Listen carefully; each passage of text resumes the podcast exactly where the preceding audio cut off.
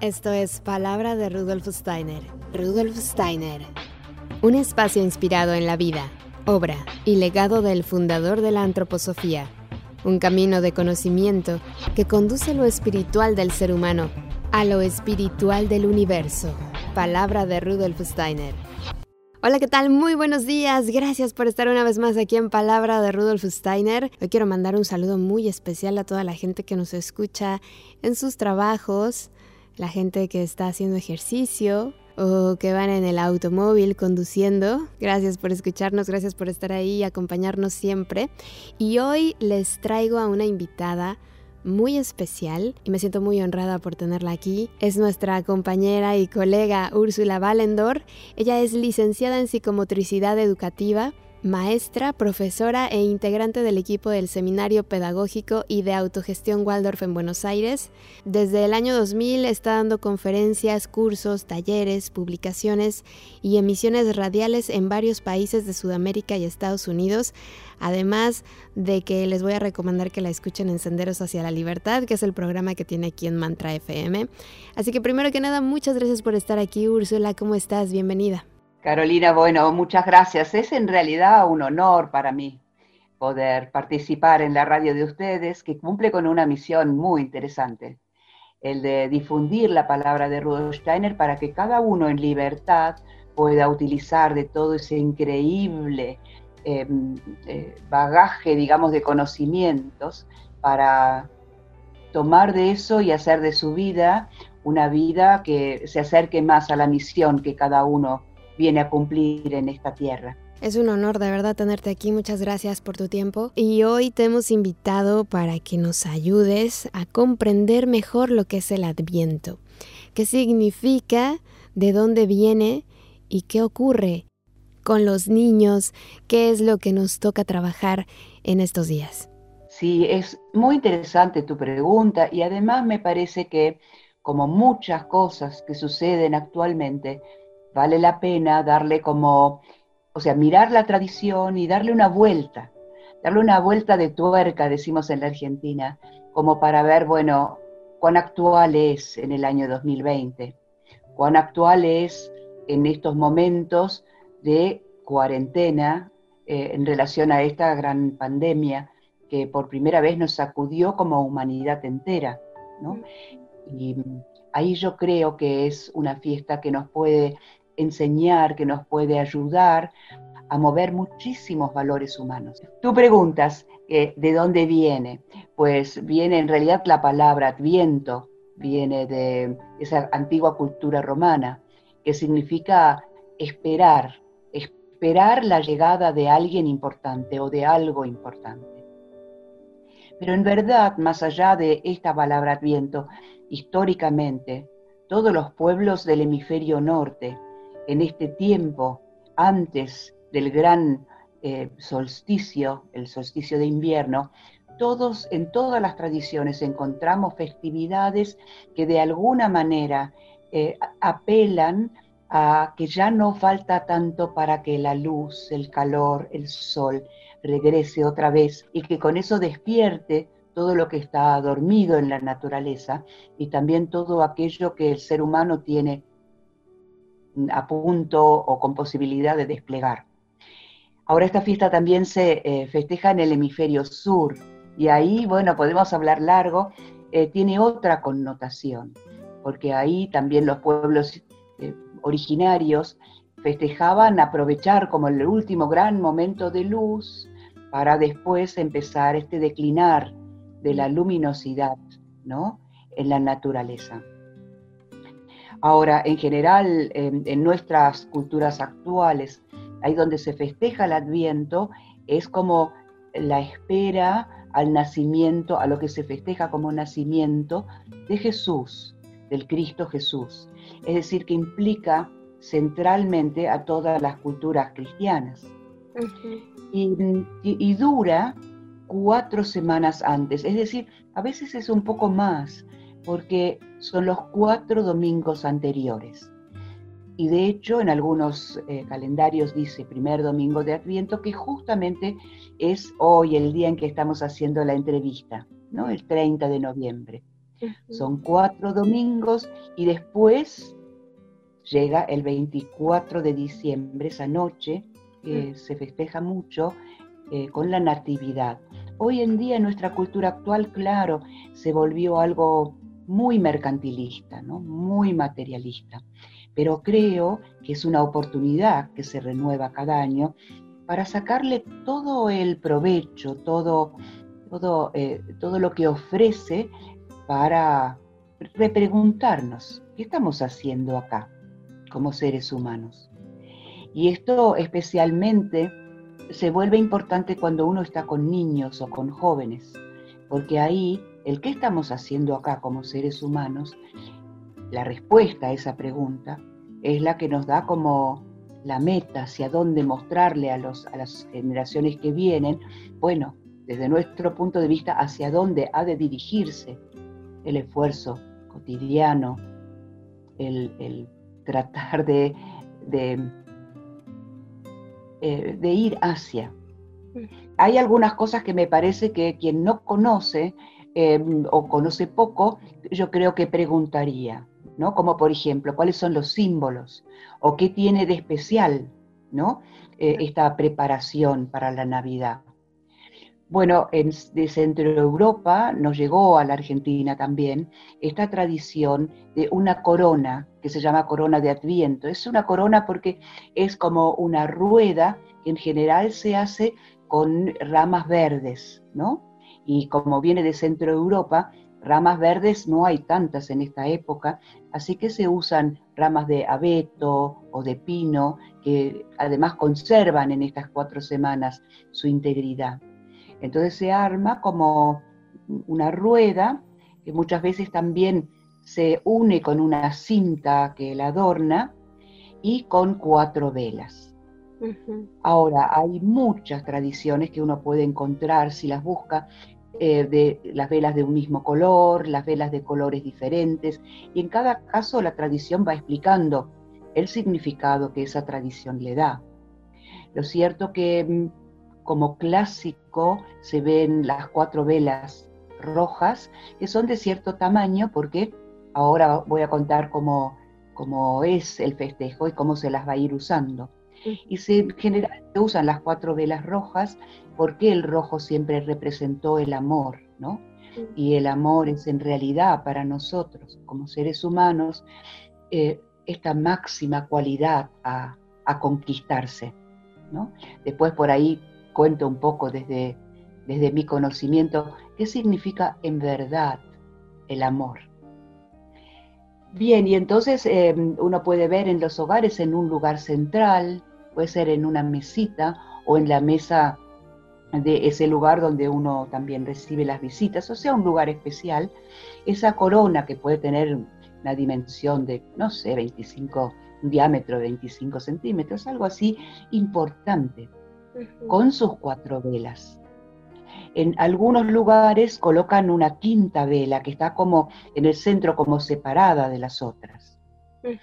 Ahora, cada domingo se prende una vela, ¿no? Es decir, hoy en los, en los lugares donde se festeja se prendería la primera. Y es un momento en el que eh, es, es, un momento propicio para que se encuentre la familia, o se encuentren los amigos. Es como una ceremonia muy íntima, que aquí, en este momento de la naturaleza en el hemisferio norte, es muy propicio. En el sur tenemos que hacer otras cosas como para lograr reunir, ¿no?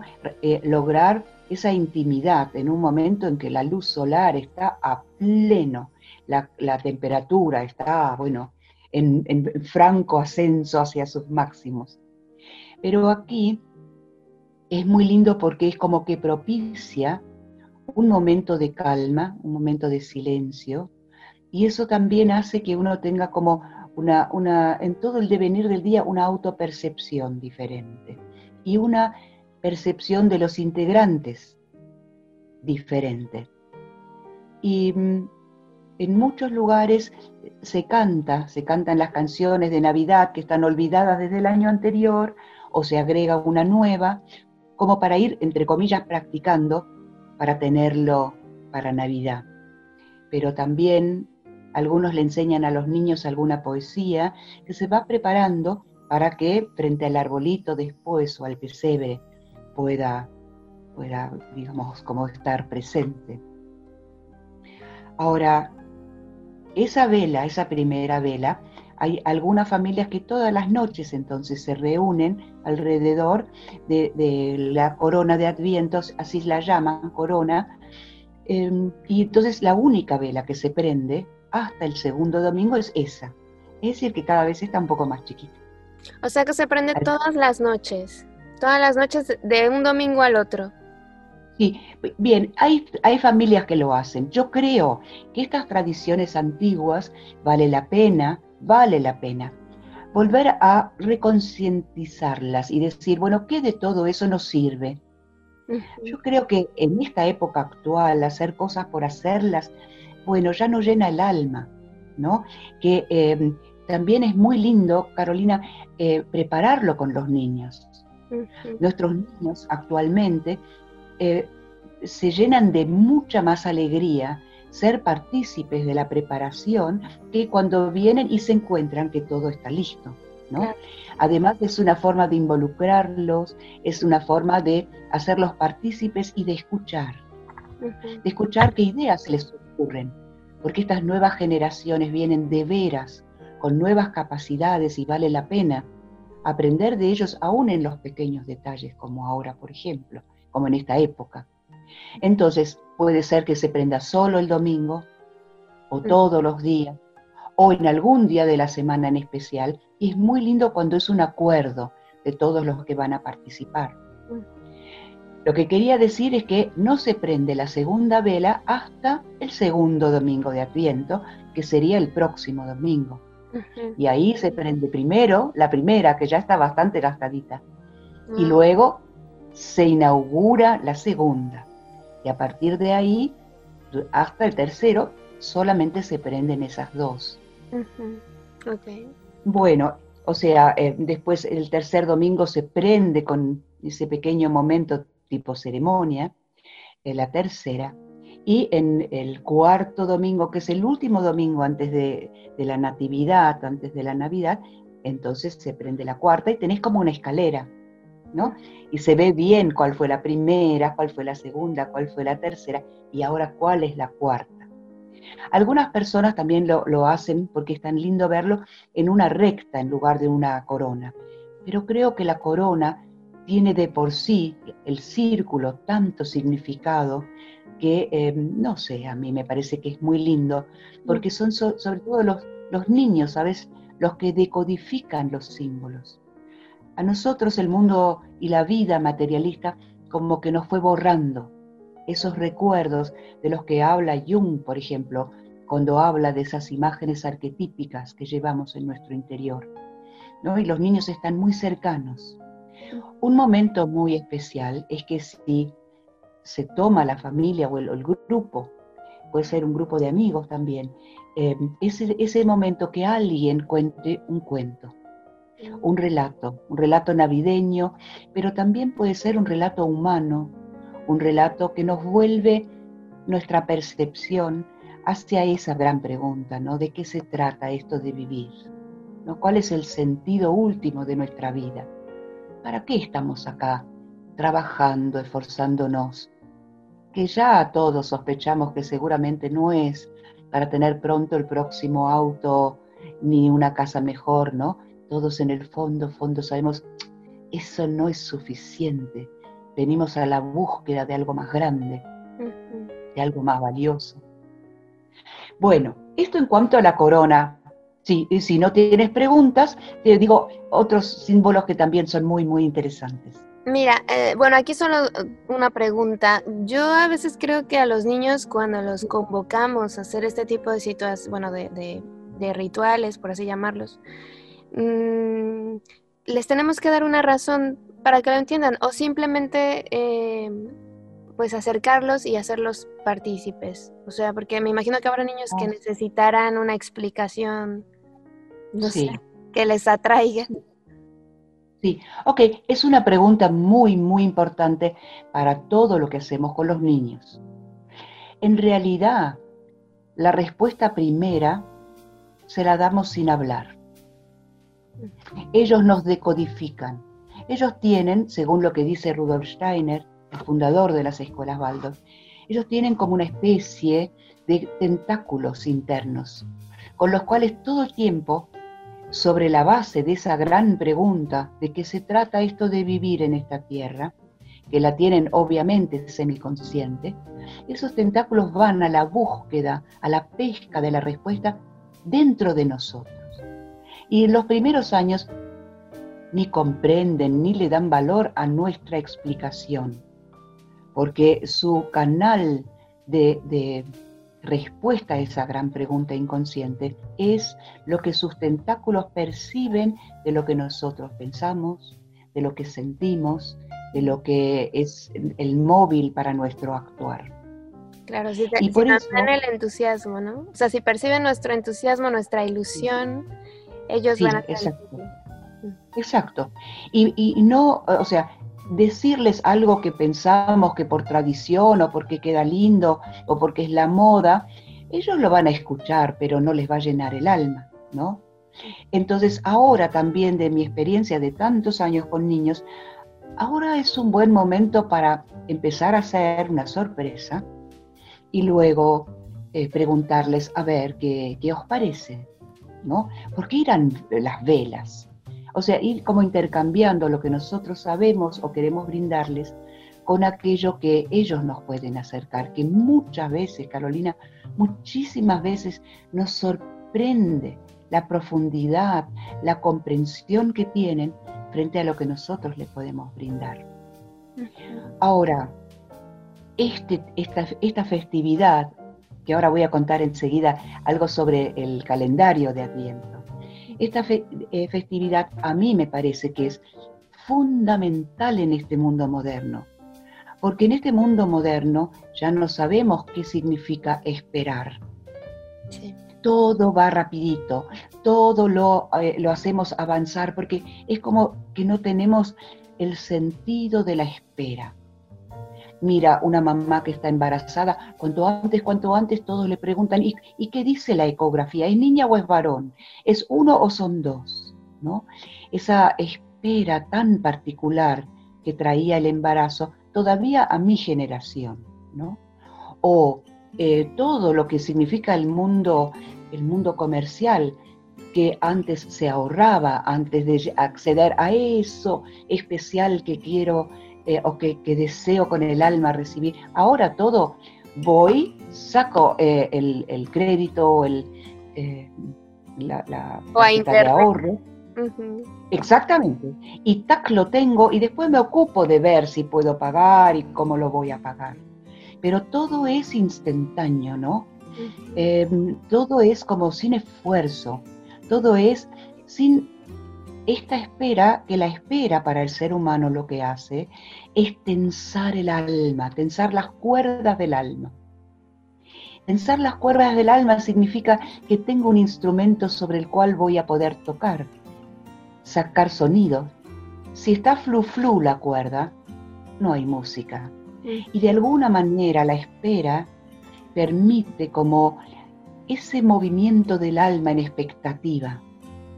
Y esa música de la expectativa, de pensarlo, de recordar, ya falta menos, de, eh, no sé, hacer marcas o em, e, esta alegría que es la espera, esta expectativa que después hace que valoremos muchísimo más eso que llega, que estábamos esperando, porque viene con la energía prendada de toda la espera. Y esto es algo que se nos perdió como humanidad. Y por eso me parece que sobre todo para los niños es fundamental. Y a lo mismo, lo mismo lleva el calendario de Adviento, que es como, sí, es una imagen que, eh, donde uno tiene que buscar muy, muy, muy, muy minuciosamente porque tiene numeritos que van del 1 al 24, que empieza el primero de diciembre que uno puede abrir la ventanita del día, ¿no? Y uno abre la ventanita y antiguamente había ahí Hay, una vez que uno abría, había una imagen. Y en las escuelas Baldo hace rato lo utilizamos como contrapartida a las ventanas virtuales. Porque la ventana virtual que viven los niños, tú la abres y tru, tru, tru, tru, tru, ¿no? Y esta es una ventanita que primero la tienes que encontrar, porque están muy disimulados los números. Luego la abres y puedes deleitarte todas las veces que quieras volver. De lo mismo, y para los niños lo mismo, no es lo mismo, salvo que, claro, estuvieran muy, muy contaminados del mundo actual. Ahora hay algunas ventanitas que se abren, que ya son más comerciales, donde tú encuentras dentro un, eh, chocolatito o encuentras, no sé, algún regalito. Pero a mí me, parece interesante volver otra vez eh, a esta tradición de abrir la ventanita. Y si son varios niños en la casa, bueno, tiene que haber un orden, es que la espera, bueno, se vuelve aún más intensa. Y no me parece tan interesante. Alguna familia, para que no haya pelea, le ponen un almanaque a cada niño. Mm. Lindo tener que esperar a que le toca al otro y luego al segundo. Es como, son capacidades, son capacidades que uno practica de una forma muy amena. Y el 24, claro, la ventanita más grande es la del 24, ¿no? Que en general tiene ahí el pesebre con el burro y el buey, María y José y el niño. Claro que esta historia bíblica para muchos adultos ya no tiene mucho sentido, salvo que aprendamos nosotros para nosotros mismos a decodificarlo, a que María, la imagen de María, sea la imagen para otra cosa, para la maternidad, que no es solo maternidad femenina, sino para todo aquello, todo proyecto, todo deseo, toda esperanza que tenemos y movemos en el alma.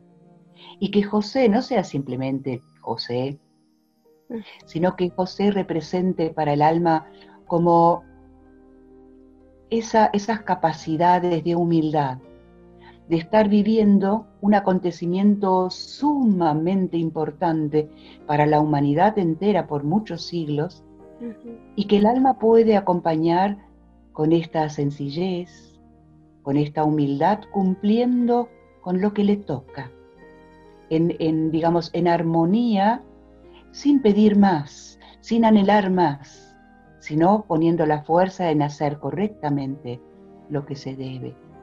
Y luego llega esta gran imagen del niño, la imagen de lo que en nosotros, en cada uno, quieren hacer. En cada día, como una nueva oportunidad, en cada nuevo mes, en cada año, ¿no? Renovar eso que es como lo mejor de nosotros. Hay una imagen muy, muy linda de un, un eh, señor, un sacerdote alemán, Emil Bock, que él dice que si nosotros volviéramos a la Biblia a una imagen, que también es una gran imagen de Adviento, que es la imagen cuando eh, María en la Biblia recibe del ángel del arcángel Gabriel la noticia de que ella está embarazada, ella, y, que está embarazada también su prima Isabel, que ya es una mujer grande, que ya no tenía ninguna esperanza de embarazo y que sufrió mucho durante su vida por no ser fértil. Y María se pone en camino para ir a ayudar a su prima mayor, como era la costumbre, las mujeres jóvenes ayudaban a las embarazadas. Y cuando ella llega, cuenta la historia, eh, y saluda a Isabel, a su prima, Isabel que venía muy preocupada con este embarazo, el único de su vida, porque ese bebé no se movía, no daba muestras de estar vivo, eh, cuando María la saluda, cuenta la historia que el bebé en el regazo de Isabel salta de alegría. Mm. Y entonces, eh, bueno, eh, Isabel tiene una, alegría infinita de enterarse que su hijo tiene vida Y María, frente a eso que sucede, canta loas y gratitud al mundo espiritual. Y esta imagen, Emil Bock dice, qué linda imagen para todo lo que significa un encuentro, un encuentro humano. Ese momento que no es planificable de ninguna manera. Y tenemos todos los días encuentros, muchos encuentros. Y Emil Bock decía, qué bueno sería si en cada encuentro, en ese niño que todos, hombres y mujeres, llevamos en nuestro regazo, que es el niño de lo mejor en nosotros que quiere desarrollarse algún día, que quiere nacer y tener existencia, qué bueno que en el encuentro lo mejor de uno movilice, incentive lo mejor del otro, como si fuera un gran milagro en cada encuentro. Bueno. Pues maravilloso. Y, bueno, a mí me gustaría eh, recuperar esa parte, ¿no? Porque en mi infancia mm, yo no le encontré lógica, no le encontré sentido a la religión que profesaban mis padres, ¿no? Que era la católica. Em, porque era una religión que asustaba, que daba miedo, que, no tenía, yo, no encontraba ninguna conexión, no había ninguna conexión para mí, ¿no? Como, como ser con eso. Entonces eh, he buscado en otras religiones esa conexión que al final siempre digo, yo la encontré en la naturaleza, la encontré en los ojos de los niños, la encontré en la sabiduría de los ancianos. Claro. Esa conexión que yo buscaba eh, en una imagen que me decían que tenía que idolatrar, no la encontré nunca ahí, la encontré en la vida misma. Y entonces a mí me encantaría recuperar esa ilusión por este tipo de, eventos y sobre todo se la encuentro ya cuando pasa esto que tú dices, ¿no? Eh, encuentras un simbolismo eh, a esto que ocurre, porque te dicen que hay que celebrar la vida de alguien que no conocí, que a lo mejor sí es muy admirable, pero que no, que no conectaba conmigo. Entonces a lo mejor desde esta postura, desde esta explicación, yo ya encuentro algo especial que va conmigo.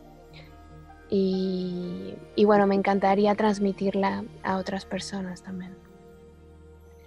Sabes, Así como la pandemia fue universal, más allá de todas las culturas diferentes, yo creo que ahora empieza un nuevo tiempo en que en todo lo que antes era tradición, iglesia, ceremonia prefabricada, ahora tenemos que encontrarle como seres humanos, partes de la humanidad, lo humano. Y habrá quienes necesitan, eh, necesitan, requieren y eligen individualmente tal o cual culto, tal o cual comunidad religiosa, pero en verdad creo que recién para nosotros seres humanos modernos adquiere sentido cuando cada uno para sí encuentra ese sentido que lo conecta y reconecta con lo más profundo humano. Y esto es, creo que nuestra tarea como educadores, poner como semilla en el alma de los niños, porque en el futuro ellos se van a encontrar con la disyuntiva inteligencia virtual o inteligencia humana, inteligencia natural. Y ahí fortalecer lo que es humano, lo mejor que nosotros podamos, claro, pero que tengan muchas fichas, digamos, en, esa balanza, en lo que es la inteligencia humana.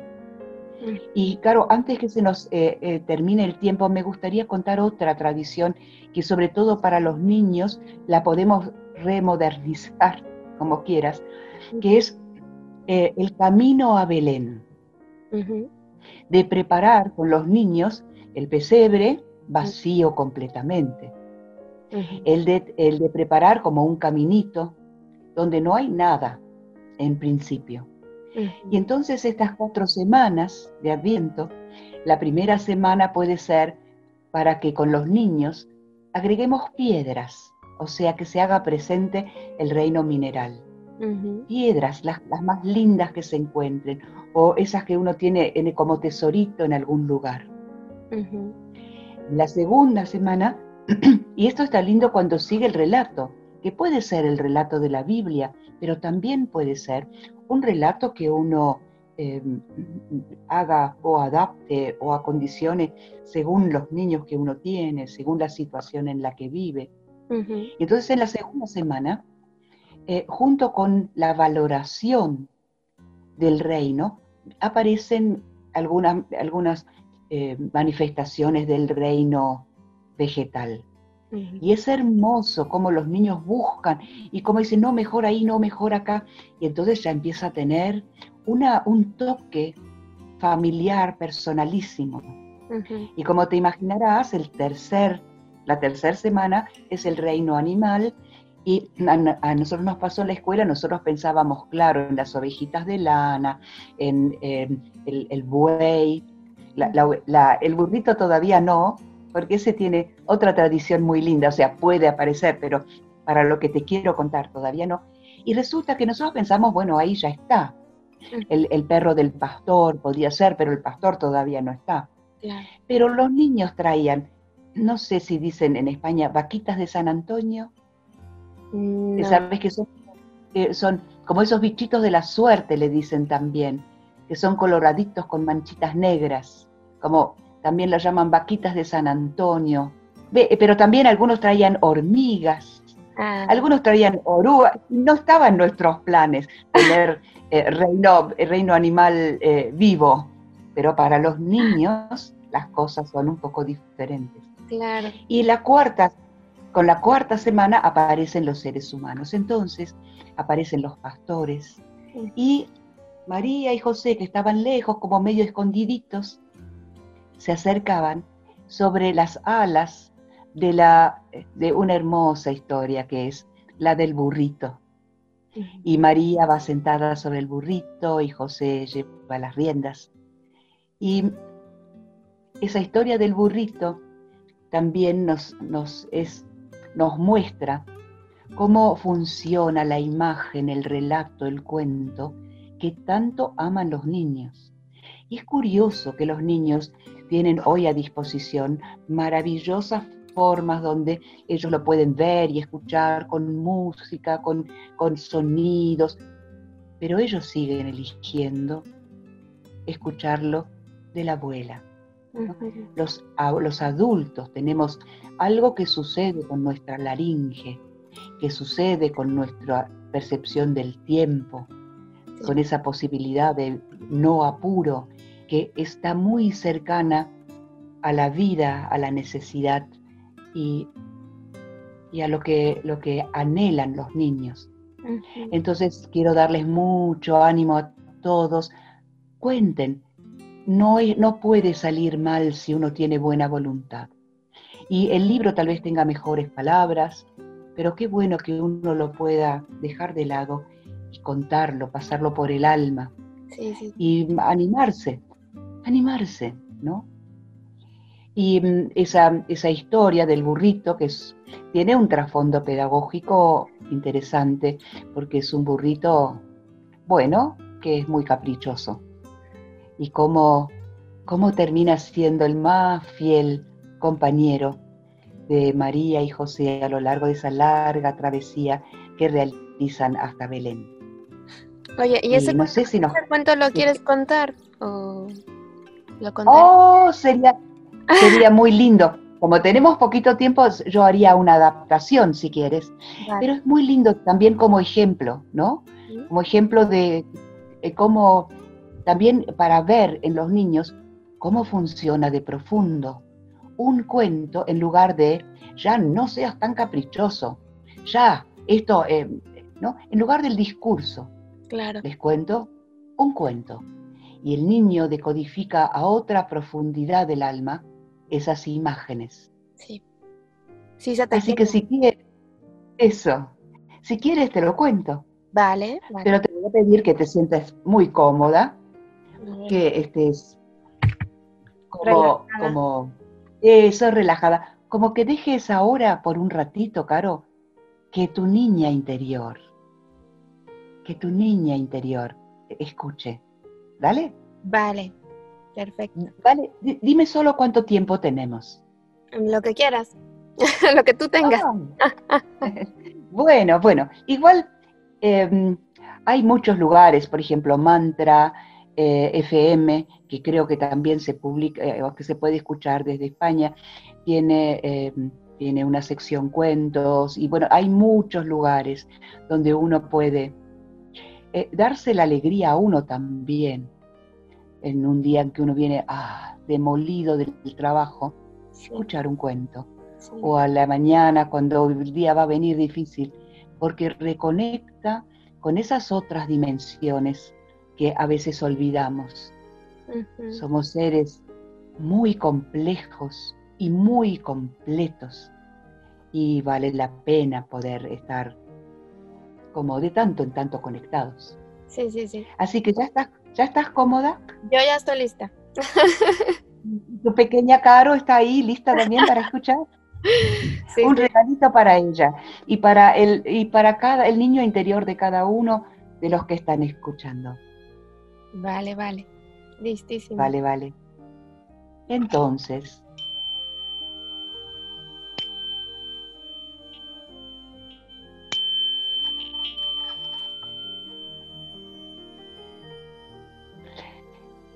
en tiempos en que José y María, que ya sabían que estaba en camino el niño Jesús, su hijito, en tiempos en que ellos se preparaban para la larga travesía hasta llegar a Belén. Sucedió que cierto día, cuando José estaba haciendo las compras necesarias, uh, vio a un vendedor de burros y pensó, qué bueno sería llevarle a María un burrito. Así en la larga travesía que nos toca, tal vez cuando se canse mucho, pueda ir un rato sobre el lomo del burro y le sería como menos penoso ese camino de piedras y polvo. Y entonces le preguntó al vendedor de burros a cuánto vendía algún burrito bueno y resistente. Bueno, el vendedor le dijo el precio, esto era mucho para José, imagínate. Pero vio un burrito, ay, que era fuerte y se veía que tenía energía y ganas de trotar. Entonces preguntó por el precio de ese. Oh, dijo el vendedor de burros, ese, ese, oh, se lo doy por unas monedas, porque es indomable, es caprichoso, hace lo que quiere y nunca puede avenirse a lo que se espera de él. El otro día, figúrese, le dijo el vendedor a José, estaba cargadito de leña y no se quería mover del lugar. Lo empujamos de a dos hombres fuertes, lo tiramos. Uno tiraba, el otro empujaba. El burro con sus cuatro patas tiesas, no fue posible moverlo del lugar. Tuvimos que descargar toda la leña y ponérselo a otro. Y ahí está. Ay, pensó José, sería lindo por unas monedas, es un buen burrito, es fuerte además, pero claro. Sin embargo, pensó que tal vez valía la pena arriesgarse y se arriesgó y lo compró. Y el burrito en principio muy contento iba al trotecito hasta que en un lugar del camino puso las cuatro patas tiesas. Bueno, y para José no había ninguna posibilidad de correrlo, de gritarle. José que no gritaba, estaba enojado. Vino en su ayuda el vendedor de burros que ya se imaginaba vino con la varilla y le dio en las ancas unos golpes para que entendiera. Pero el burro nada. Entonces, el vendedor se dio media vuelta y el burrito también y siguió al vendedor. Y José había pagado las últimas monedas por él. Cuando llegó al hogar, María lo vio y dijo, José, ¿qué te pasa? Nunca te vi con esa cara. Pues imagínate, le dijo José, que acabo de comprar un burrito, pero es tan, pero tan malcriado y es tan caprichoso que no lo pudimos mover del lugar y finalmente volvió otra vez con el resto de los burros. María, sin perder su amorosa sonrisa, le dijo, José, qué bueno eres. Lo has querido comprar para hacerme más fácil la travesía. Muchas gracias, querido José. Pues sabes que tengo una idea. Llévame, llévame allí donde está ese burrito, vamos a ver. Y José la llevó, casi más con vergüenza que con alegría. Y cuando María llegó y vio a todos los burritos, y vio la cara de preocupación del vendedor de burros, se acercó porque ella enseguida vio cuál era el burrito. Se acercó a él y dijo en voz alta al vendedor y a José, pues este, este sí que es un burrito hermoso. Mirad por favor este pelaje, ese gris perla que brilla cuando le dan los rayos del sol. ¡Ah! Mirad ese hocico tan altivo. Ya me imagino el trotecito que debe tener. Oh, José, mira, mira esas patitas y mira la cola. Pero José, tú has deparado en esas orejas que se paran tan erguidas, tan lindas y suaves por fuera. Pero mira, mira, ven, pasa tu mano, mira lo lindo que es aquí adentro. Y la verdad, Caro, que se veía cómo el corazón del burrito se ensanchaba más y más y el burrito tomaba una postura casi como si fuera real. ¡Oh, no!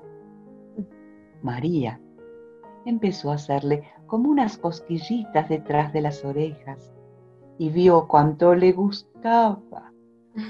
Mientras le hacía, decía, burrito, tú eres tan hermoso cómo me gustaría que fueras mi burrito, el más altanero, el más cariñoso de todos. Y el burrito movía su cabezota y le hacía cariñitos a María. Pues vamos a casa, ¿te parece, burrito? Y el burrito, como si pudiera decir que sí, subía y bajaba su cabeza y hacía ¡ia! ¡ia! como diciendo, claro que sí, María. Y con un trotecito suave, muy suavecito, llegó hasta la casa de María y José. Era solo escucharla María cuando se paraban sus orejas y se ponía pronto para llevar la leña o cargar las tinajas de agua o lo que fuera. Y cuando José le ayudó a María a subirse al burrito. ¡Ah! El corazón del burrito latía con tanta fuerza que María, María lo escuchaba latir. Y, querida Caro, queridos niños, esta historia continúa, claro, porque el burrito los va a acompañar en la larga travesía. Travesía que hubiera sido mucho más penosa, muchísimo más penosa, si el burrito no los hubiera acompañado. Y finalmente, ustedes van a ver que llega a Belén y va a hacerle compañía al, al buey que está esperando solo en el establo. Y con su aliento calentito, va a calentar al niño una vez que nazca y que María lo coloque allí, en el pesebre. Pero esa historia, esa hay que esperarla porque falta mucho tiempo. Que disfruten del camino, queridos niños grandes y pequeños. Qué bonito cuento. Muchas gracias, Úrsula. Está precioso. Me encantó. Y con, mamás que tienen niños un poco caprichosos, uno le puede dar toda la connotación necesaria y verán, verán la magia. Muy bonito. Bueno, yo creo que es tiempo de despedirnos y quiero despedirme, perdón, con, con algo que es muy a tono, que es contarles qué es el amor en verdad.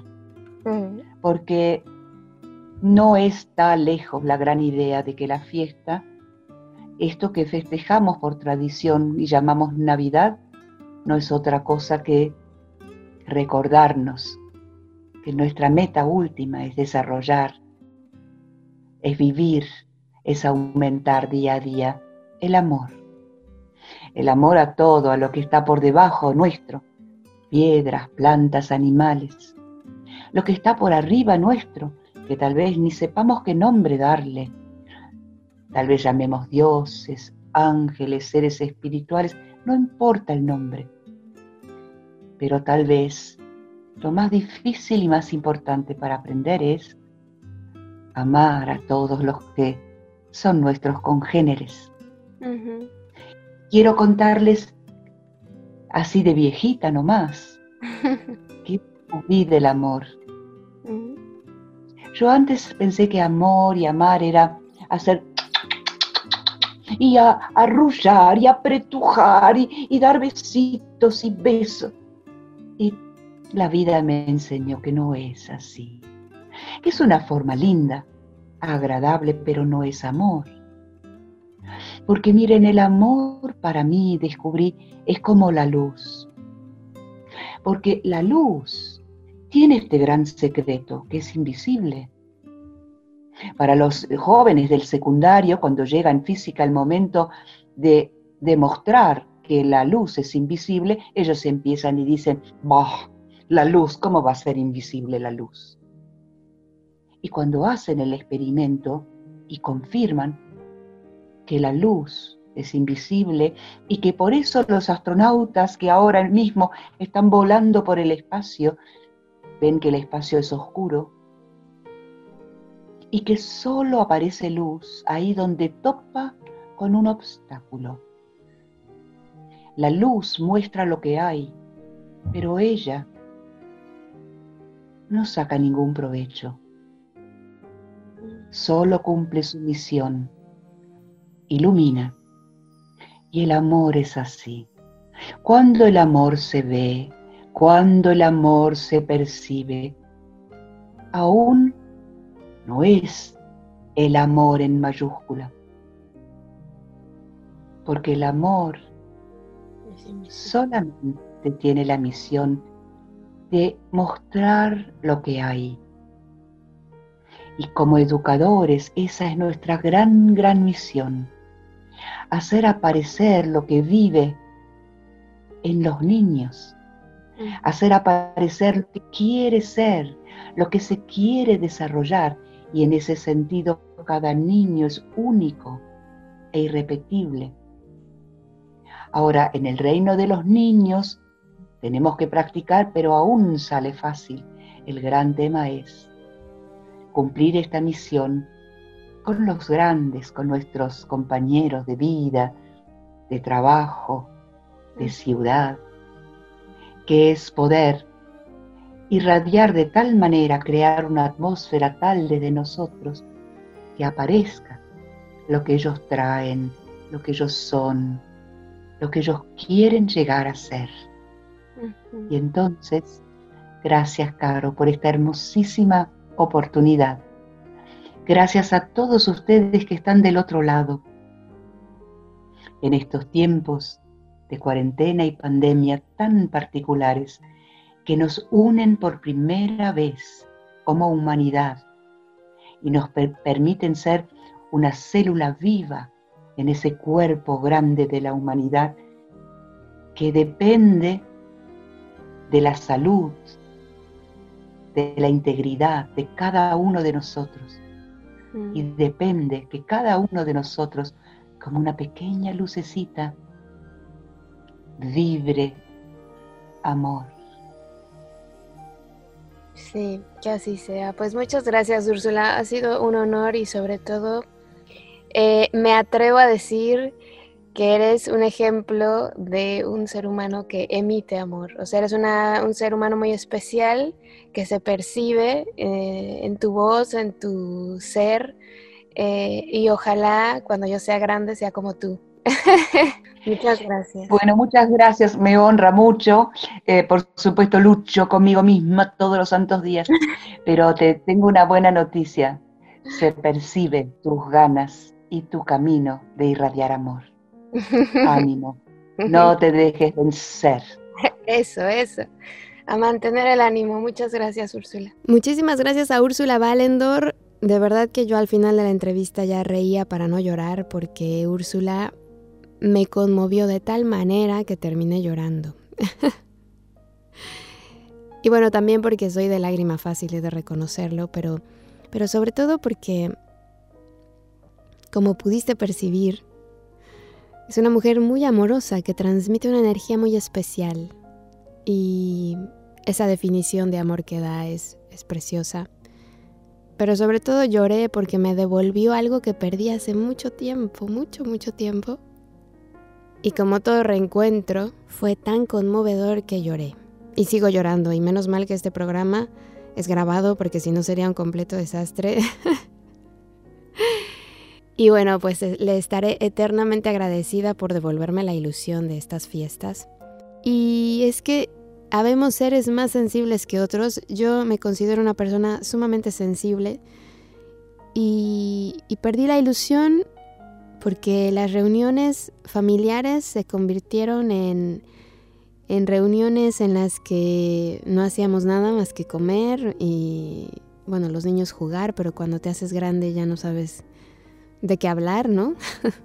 y esas cosas que nos pasan a las familias, a veces cuando, cuando nuestra coraza ya es muy gruesa y no nos atrevemos a compartirnos, a mostrar quiénes somos, lo que llevamos dentro, lo que nos duele, lo que no nos duele, lo que nos ilusiona. Es normal perder la ilusión en una sociedad que te dice que en estas fechas solamente hay que comprar regalos a lo loco, por compromiso, para quedar bien, porque es un hábito, porque es una costumbre, y en donde nos reunimos para beber, para olvidarnos de todo, para olvidarnos hasta de nuestra familia, ¿no? Para no tener conciencia, no estar presentes. Igual ese tipo de celebraciones está bien para cierto tipo de personas, pero habemos otros seres que necesitamos ser más cobijados y que necesitamos que esa ilusión se mantenga intacta y se alimente. Y entonces queda ahí la invitación para que en estas fechas nos vayamos preparando y vayamos llenando el costalito que llevamos dentro, ¿no? Nuestro corazón con todas esas herramientas que vamos a utilizar el siguiente año, con todos los valores que se tienen que mantener intactos, pero no solo nosotros, sino nuestros pequeñitos. La vida no es fácil, no es sencilla para nadie. Y yo creo que todo esto Toda esta ceremonia que surge alrededor de estos días, sin duda, es un muy buen alimento espiritual. No sabemos cuándo va a ser la última Navidad en la que estemos presentes o en la que nuestros seres queridos estén presentes. Por eso es importante ser muy conscientes en estas fechas y buscar todas las herramientas que sean necesarias para nutrir el alma, el corazón y el espíritu, porque viene un nuevo año y hay que comenzarlo lo más fortalecidos que se puedan para librar las batallas, para vencer nuestros miedos, nuestros resentimientos, nuestras dudas, todo lo que nos impida la realización de nuestro ser.